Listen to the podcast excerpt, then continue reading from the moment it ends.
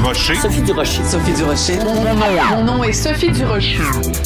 Sophie Durocher. Des opinions éclairantes qui font la différence. Cube Radio. Bonjour tout le monde. Vous savez que je commence habituellement toujours mes émissions. Habituellement toujours. Je commence toujours mes émissions en faisant un bain voyons donc un éditorial.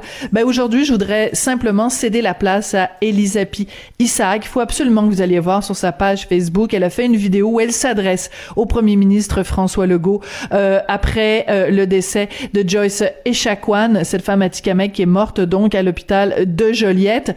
Je vais vous présenter simplement un court extrait d'Elisapi Isaac, mais promettez-moi d'aller voir ce qu'elle a à dire sur sa page Facebook parce que aujourd'hui, c'est vraiment elle qui a besoin de nous dire un gros bain voyons donc. On écoute ça. La pandémie, la COVID, le, le COVID, la COVID, on, en parle beaucoup, mais il faut pas oublier qu'il y a une pandémie partout dans, chez les autochtones. Par exemple, les Inuits, il y a une pandémie qui s'appelle le suicide. C'est vraiment un cri du cœur que nous lance Elisapi Isaac. Donc aujourd'hui, je voulais lui céder la parole. C'est à elle que revient le bain voyons donc d'aujourd'hui.